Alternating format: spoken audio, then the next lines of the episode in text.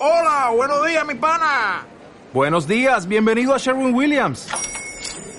¡Ey! ¿Qué onda, compadre?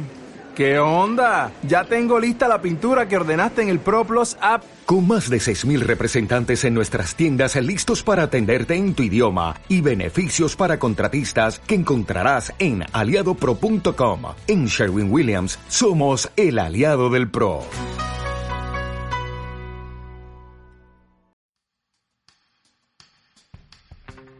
Bienvenidos, esto es Lecturista el Podcast. Yo soy Lili Centeno.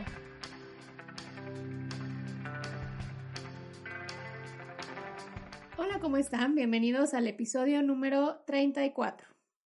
Ahora sí, oficialmente en arraigo domiciliario desde el sábado, al menos yo, y pues ya veremos hasta cuándo. Sé que muchos de ustedes ya están encerrados desde hace semanas y que los síntomas de ansiedad están a tope. Por eso, aprovechando, quiero recomendarles una aplicación de meditación. Es gratuita y de paga a la vez. O sea, la pueden encontrar en Android y en iOS, o sea, para descargar en ambos sistemas operativos. Em, les digo que es gratuita porque sí la pueden descargar y pueden usarla, pueden em, acceder a varias meditaciones gratuitas, pero si ya quieren hacer algo como que más especializado, si quieren un taller de meditación o algo así, pues ya tendrán que pagar como la membresía anual o una cosa así. Pero descargándola gratuitamente le pueden sacar bastante provecho. La aplicación se llama Insight Timer y se la recomiendo mucho. Es la aplicación que yo utilizo y yo uso la, eh, la versión gratis, pues. Quizá la lectura de la que les vengo a hablar el día de hoy no sea lo más eh, relajante, pero a todos aquellos que disfrutamos de los thrillers, sé por experiencia que un buen libro de este género nos tiene con la cabeza completamente en otro lado, totalmente absorbidos por descubrir al asesino, así que mi recomendación del día de hoy es La novia gitana de Carmen Mola. En la segunda parte del podcast les voy a platicar un poco sobre esta misteriosa autora y además sobre la cultura gitana. Así que es posible que este podcast venga a ser un poquito más largo de lo normal, pero pues, tenemos tiempo, ¿no? Así que, ¿de qué se trata la novia gitana?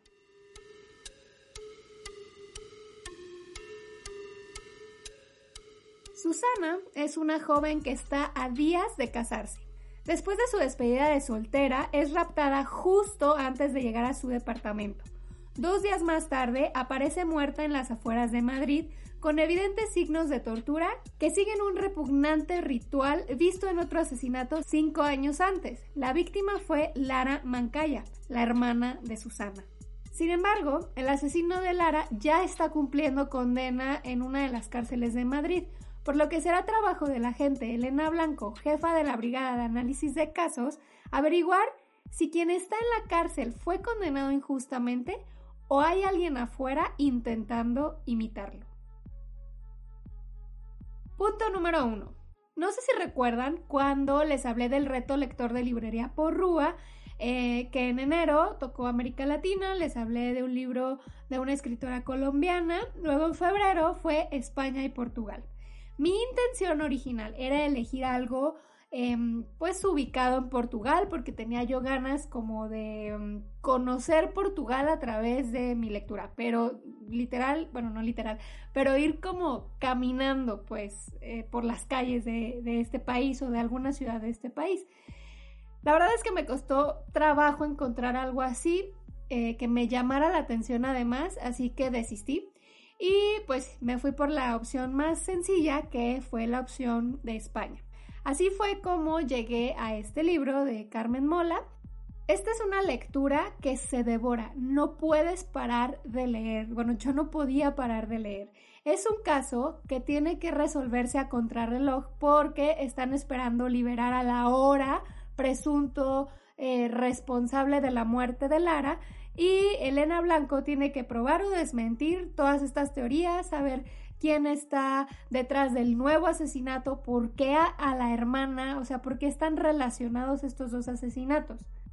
El que sea contrarreloj hace que se vuelva una lectura súper ágil y para nosotros evidentemente está súper rápida, muy movida, llena de pistas y sospechosos.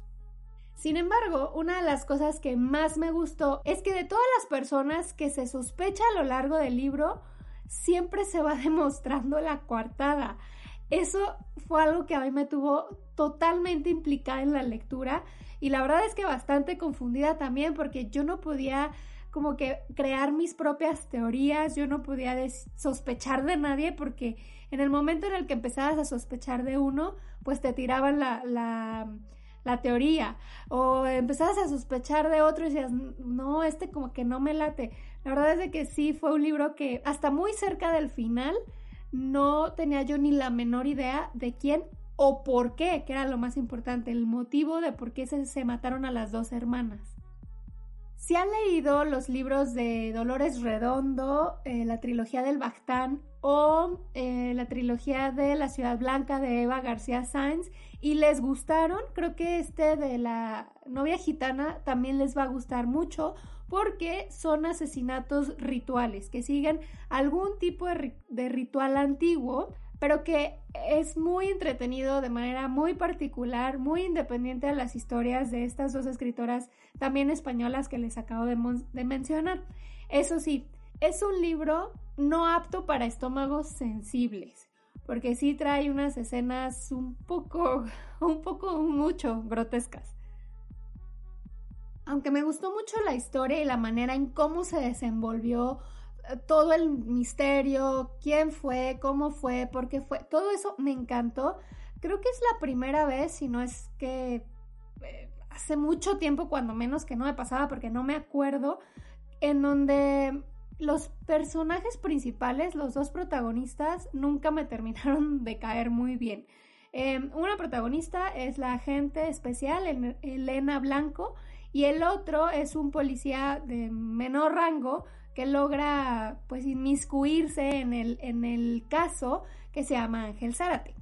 Elena Blanco es una policía que está viviendo una situación súper, súper difícil eh, de manera muy personal que nosotros la vamos a ir conociendo a lo largo del libro. Em, esto la ha llevado a tener conductas algo erráticas. Eso sí, es una mujer que es muy fuerte, es valiente, es firme, un poco excéntrica, pero ha logrado desarrollar exitosamente un cuerpo de policía que trabaja con casos especiales que, digamos, la policía normal, entre comillas, o la, justicia común no puede resolver. Por otro lado, Ángel Zárate, les digo que es un policía que no tiene que ver con el cuerpo, pero logra meterse en la investigación, en la brigada de casos especiales o ya le cambié el nombre, pero bueno, la brigada que crea Elena Blanco. Es muy buen policía y, tiene las mejores intenciones del mundo, pero a mí me desesperó muchísimo. O sea, de principio a fin fue un personaje que, aunque hace bien las cosas de alguna manera, yo como que de repente sí lo quería azotar contra la pared es como muy insistente, pero no en el buen sentido, no en el, en el sentido de la perseverancia, sino insistente de odioso. Em, indisciplinado, que eso es como que bastante común en esta clase de libros. Y también es mucho de cuestionar todo lo que están haciendo los demás. A ver, Ángel, ¿te calmas? Si tú acabas de llegar, o sea, aquí ya se hacían las cosas de una manera y tú bájale, por favor. Entonces sí, la verdad es de que les digo, Elena, la vas comprendiendo un poco. Ángel nunca lo terminé de comprender, pero en términos generales sí creo que, pues no sé, a lo mejor tal cual no me identificaba con ellos, con sus problemas o con su manera de actuar, específicamente con Ángel. Y como lo estaba leyendo eh, como parte, como les decía al inicio, como parte del reto lector de Porrúa, que es mi guía para viajar este año, porque así como están las cosas, quién sabe, no nos vamos a ir a ningún lado. La verdad es que sí me llevó a conocer algunos barrios de Madrid. Yo creo que la gente que vive en Madrid o que ha ido y lo ha recorrido bien, no nada más como que las partes súper turísticas, creo que se van a reencontrar con esta ciudad. Y si allá viven, pues la van a ubicar perfectamente, porque sí, me, me ubicó en lugares que no son tan conocidos de Madrid en el tema, en, los libros, pues, o de repente en las películas, o sea, no, no, o sea, menciona el Parque de Retiro, detallitos así, pero em, habla de otros lugares que no son como que lo clásico de Madrid. Este libro en particular me gustó muchísimo, le deja la puerta abierta a la siguiente parte que ya salió y que se llama La Red Púrpura. Creo que este libro de la novia gitana tiene un final sorprendente que a mí en lo personal me encantó. O sea, fue así de cliffhanger perfecto. Yo le di cuatro estrellas en Goodreads.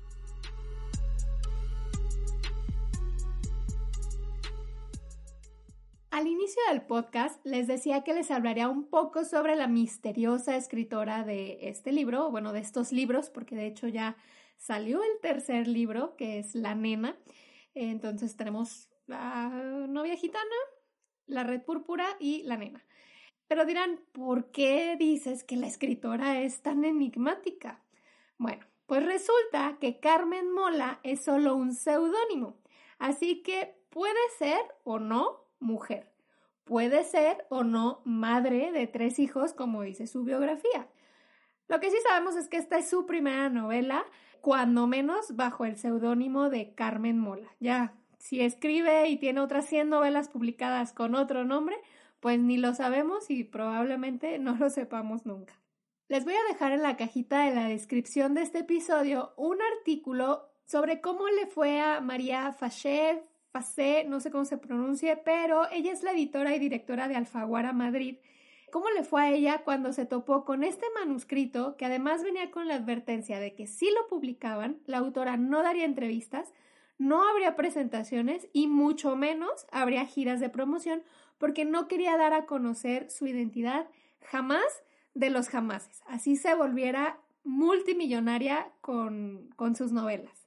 Una de las cosas que sí sabemos es que Carmen Mola tiene una ligera fascinación con la cultura gitana debido a que creció cerca de un asentamiento calé en Tirso de Molina, en Madrid. En el libro, aunque no se profundiza mucho en sus costumbres, nos da a entender que seguían por leyes propias muy arraigadas y que la familia es lo más importante para ellos. Así que, pues como yo la verdad no sabía nada o casi nada, me puse a investigar sobre los gitanos, gypsies, cíngaros, calés, calos, romanís o húngaros, que es como se les conoce en diferentes partes del mundo.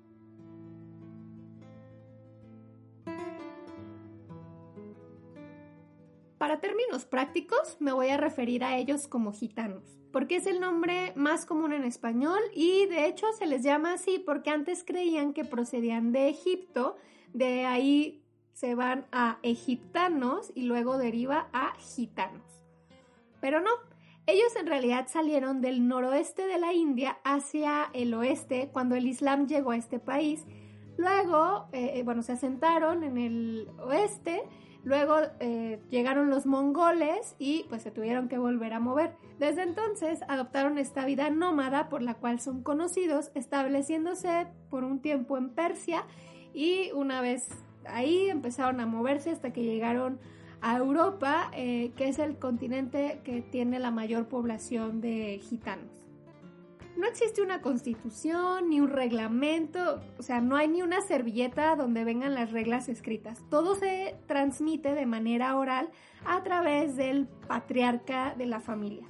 En cada clan o en cada familia existe un patriarca y luego se forma uno que le llaman el Consejo de Ancianos, que e, ellos son como que la ley en las comunidades gitanas.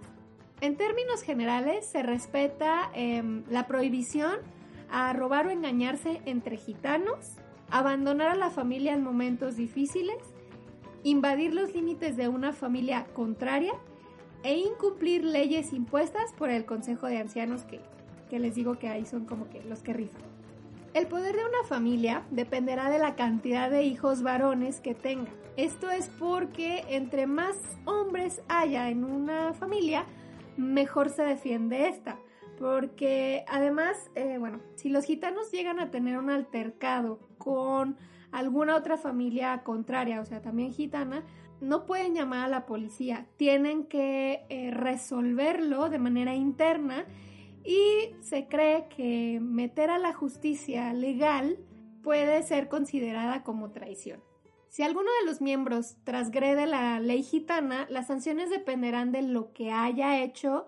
Pueden imponerse eh, castigos físicos, prohibirse la entrada a ciertos territorios o desterrarlo para siempre del grupo. La identidad de este pueblo está basada en una serie de valores en donde lo más importante que se tiene es la familia. Y de hecho esto lo van a notar cañón en, el libro. La palabra es ley, la palabra es el contrato, ahí no hay el pagaré, que no. El cumplimiento de la palabra es un valor muy importante para los gitanos. También el que sean hospitalarios y se les note que lo están haciendo con agrado y evidentemente la solidaridad entre los miembros. Ahora, que esto es entre gitanos, si no perteneces al grupo y las personas que no somos gitanas, para ellos nos llaman payos. Em, si eres payo, pues no tienes ninguna seguridad de que las leyes gitanas te favorezcas, favorezcan si vives eh, cerca de algún asentamiento y ahí sí quedamos a la buena de la civilidad este, y nada más.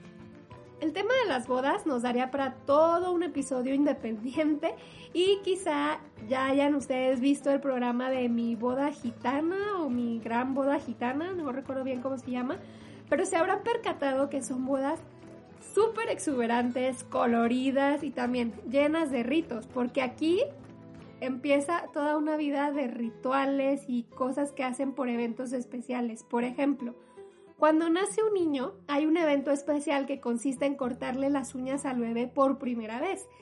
Esto tiene que ser llevado a cabo por el miembro de la familia que tenga el mayor talento en las artes, ya sea cantar, bailar, tocar algún instrumento, yo qué sé. Pero esto, el, talento que la persona tenga, tiene que estarlo haciendo mientras le corta las uñas al bebé, al recién nacido, porque se dice que de esta manera el bebé va a heredar ese talento. Cantar y hasta zapatear no se me hace tan difícil, pero el problema es que si, no sé, tocas el violín o el saxofón, yo qué sé, o sea, ¿cómo vas a estar haciendo las dos cosas al mismo tiempo? No, qué peligro. Una de las cosas que me llamó la atención es que, bueno, yo no sé en otras religiones, pero por ejemplo con los católicos, em, cuando van a, bautizar a un niño o un niño va a ser, un va a ser la primera comunión, se escoge un padrino y los, el padrino y el papá o los papás del niño se vuelven compadres. Pues resulta que esto es una tradición, podemos decir, que hemos de alguna manera heredado de los gitanos y esto fue algo que me sorprendió que honestamente yo no tenía ni la menor idea. Pero sí, el llamarse compadre viene de esta cultura. En cuanto a la religión, son un pueblo creyente de un único Dios. La mayoría se declara católicos, aunque también esto depende del lugar en el que viven. Se pueden encontrar, les digo, católicos, eh, musulmanes, evangelistas y católicos ortodoxos. Sin embargo, la superstición puede ser incluso más potente que la religión en, este pueblo. Ellos creen en el mal de ojo, las maldiciones, la adivinación, así como los poderes especiales que tiene cada persona. Las mujeres en la comunidad gitana también son otro tema del cual podemos hablar una hora, porque digamos que siguen teniendo prácticas muy machistas, o sea, el pueblo gitano sigue teniendo prácticas muy machistas en su contra, en contra de las mujeres. Pero el problema es que como es tradición y es cultura, pues nadie hace nada y no pueden hacer nada y creo que ni siquiera quieren hacer nada. Yo no recuerdo haber visto nunca asentamientos gitanos, sin embargo, sé que por donde yo vivía cuando era niña, sí eran bastante comunes ver eh, los asentamientos en, mi zona o no sé, en mi país. No sé si en todo México les digan así, pero eh, cuando menos por donde yo vivía les llamaban húngaros. Pero la verdad es que mucha gente les tenía miedo porque corrían los rumores de que se robaban a los niños, que cometían toda clase de crímenes y como vivían ahí y de repente se movían, pues si se robaban a un niño, jamás lo volvían a encontrar. La verdad es que es un pueblo que ha sufrido mucho desprecio, mucho racismo a lo largo de la historia y honestamente es que sobre lo que yo estuve leyendo no encontré nada que me indicara alguna razón o el por qué le tienen tanta, no sé, repulsión, desprecio a este grupo étnico. Me despido por el día de hoy. Espero puedan leer La novia gitana. Todos aquellos que son fans del género, háganme caso, sé que les va a gustar y que cuando menos se lo esperen, ya se leyeron la trilogía completa, porque sí, les digo que ya salió La Red Púrpura y La Nena. Creo que hasta ahorita van esos tres. Honestamente es que si ya salió un cuarto eh, o por ahí hay uno en medio, pues se me perdió y yo sé de esos tres. No sé cuándo, porque mi pila de libros está muy grande todavía, pero es un hecho que de que voy a terminar esta historia, la voy a terminar. Y para todos, mucha paciencia, esto pronto pasará, yo creo, espero, y pues a echarnos ánimos, a echarnos porras entre todos, a compartir qué es lo que está haciendo cada uno en redes sociales para darnos ideas y pues intentar no aburrirnos. En mi caso, sobre todo, es como que los fines de semana, porque pues entre semana estoy acostumbrada a estar en mi casa, pero no tan encerrada. Entonces, en mi caso, los fines de semana es como que cuando más ah, me empiezo a volver loca de que ya me quiero salir a la calle. Recuerden darle like a este episodio, suscribirse al podcast y compartirlo con más lectores. Me pueden encontrar en Instagram, Facebook y Goodreads como arroba lecturista. Los espero por aquí la próxima semana. Bye.